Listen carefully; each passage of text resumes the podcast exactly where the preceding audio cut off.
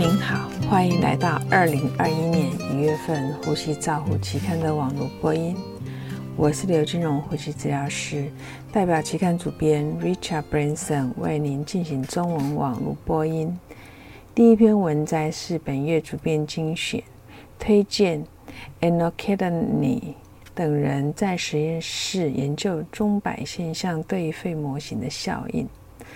很多研究表示，钟摆现象为抑制性肺损伤病人发生肺损伤的潜在机制。作者们使用不同的测试来评估测试肺启动肺模型的力量、通气的设定值以及不同模型下力学的影响。结果显示，钟摆现象的严重性造成模型间触发显著的不同。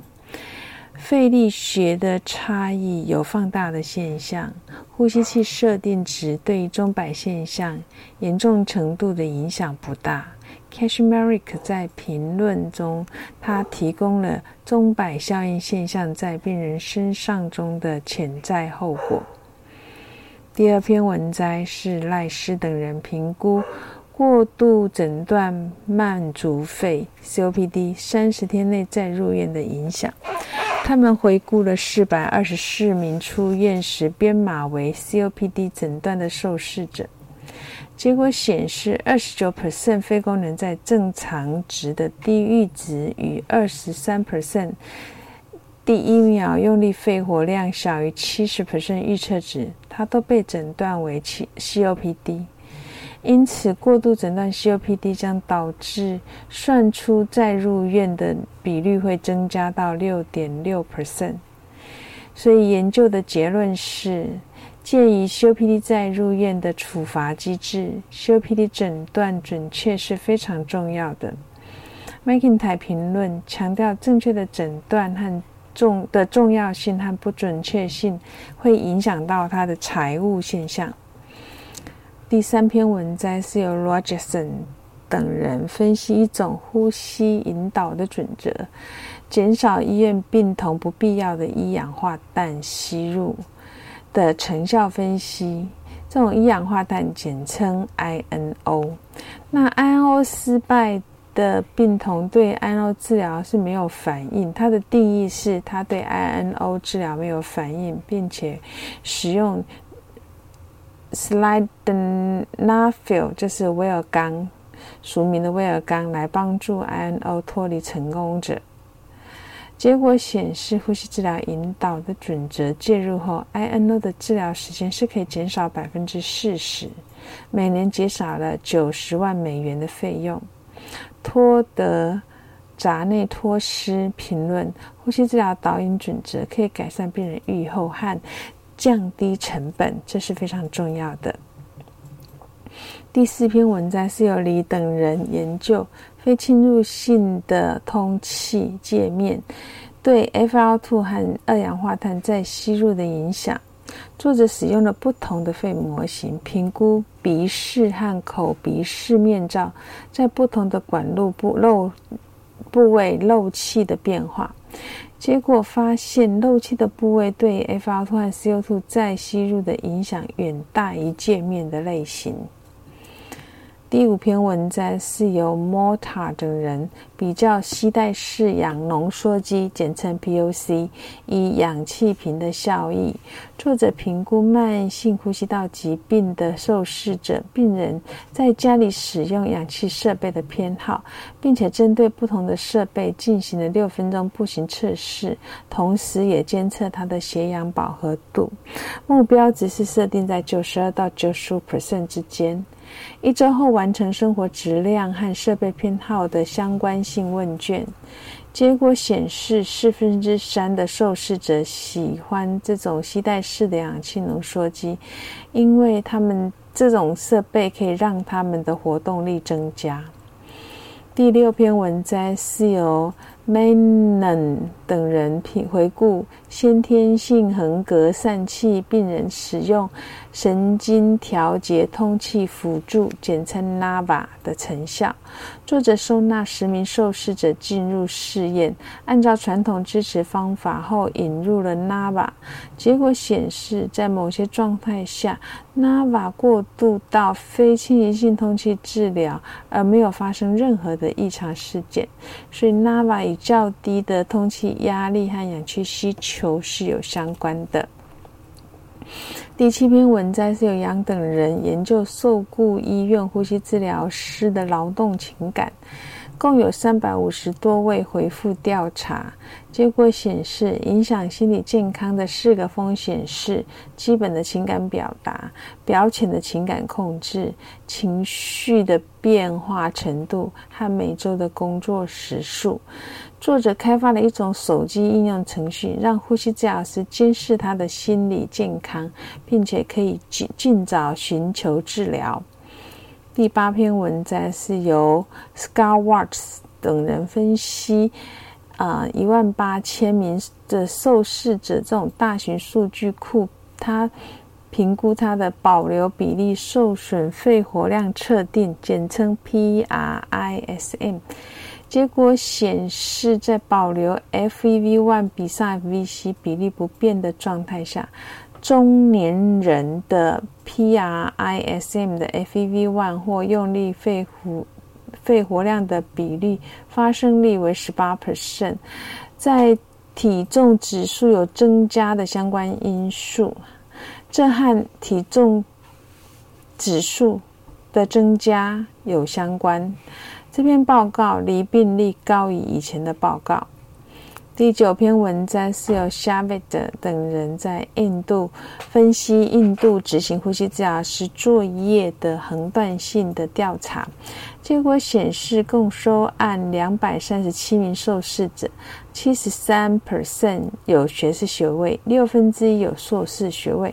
大部分的受访者在医院里面从事的是急性照护环境下的工作，比较少参与居家的照护。第十篇文章是由 w e p o 等人回顾分析重大疾病幸存者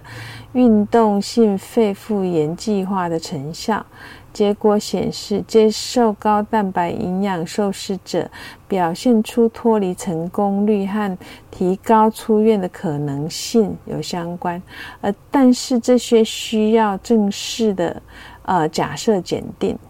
第十一篇文章是由 Angelo 等人评估最大自愿通气量，简称 MVV 和。FEV1 作为 COPD 严重度结果的预测指标，结果显示 MVV 的预测呼吸机的力量、运动功能、运动能力和病人回报的结果都比 FEV1 好。第十二篇文章是由 Fernandez 等人评估非侵入性的 CPAP 在儿童。肺模型的成效，他们监测不同的上呼吸道模型漏气和模拟经口呼吸漏气的程度。结果显示，将 CPAP 的压力降低二十五 percent，这种这种模型可以用来用在大型的鼻导管来供应 CPAP。第十三篇文章是由华等人评估实验室模型非侵入型通气期间提供气雾治疗的成效。他们使用放射性标记气雾吸入，比较三种雾化器吸入的质量、雾化器的位置和漏气的影响。结果显示，非侵入型的通气期间将雾化器放在。呼吸器出口处比较有效，并且可以降低面部和口罩上的沉积，所以作者建议面罩漏气较大的情况下，应避免使用气雾治疗。第十四篇文摘是由 Samadhi 等人比较气喘量表与气喘评分表预测评分表的准确性的差异。结果显示，气喘量表将病人分为轻、中、重三种程度，而气喘评分表使用的是评估它的总和来产生的评分，所以评气喘评分表在临床预测性和相关性是比较好的。第十五篇文摘是戴维斯等人研究消除急性呼吸症候群冠状病毒二，简称 SARS-CoV-2 病毒的器物疗法的研究。这个是这是一项基础科学的研究。他们使用正常人气道上皮细胞在培养皿中培养，并且将它暴露在 SARS-CoV-2 的。呃，病毒的一种化合物的以简化细胞 pH 值，为了培养该化合物的安全性，通完成了通过将化合物气雾给予十个健康的受试者小规模的研究。该化合物阻止了培养物中的病毒的复制，并且在，但是在对于上皮细胞的生存能力并没有影响。呼吸气雾受的受试者肺功能或生命征象也没有变化，所以作者提出的结论是，这种治疗可能，呃，可以证实它对呃 SARS-CoV-2 感染的病人是有效的。第十六篇文章是由 Trabeck。等人他的系统性回顾的文章，他们分析 ARDS 病人使用神经肌肉阻断剂的表现，结果显示早期使用神经肌肉阻断剂可以改善氧合作用，降低二十一到二十八天的死亡率，但是它不能提高九十天的死亡率。第十七篇文摘是由 Taxi。Era 等人对于新生儿自主呼吸呃试验，简称 SBT 系统性的回顾文章，他们得到的一个结论是，早产儿的 SBT 可以准确的预测拔管成功，但是不能预测拔管失败。第十八篇文章是由 Papali Papali 等人。研究改善 COVID-19 病人插管期间的安全性的特别性的文章。他们开发了一种插管前的查检表，当大在这个大流行当下，帮助了临床的医师。第十九篇跟第二十篇的文摘是成人和儿童气管切开术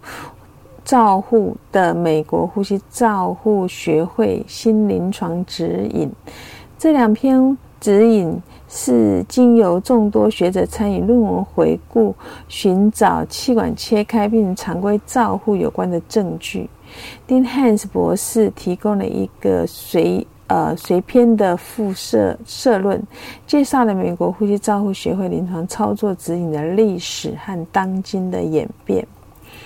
以上是二零二一年一月份的《呼吸照护》期刊中文网播，由中国医药大学附设医院呼吸治疗科刘金荣呼吸治疗师翻译与播音，朱阿成呼吸治疗师的修稿与审稿。如果您想进一步的了解内原文的内容或过去的议题，请您上美国呼吸照护期刊网站 www 点 r c j o u r n a l 点 c o m。你也可以借由网络的订阅，自动收到未来的网络播音议题。谢谢您的参与，再见。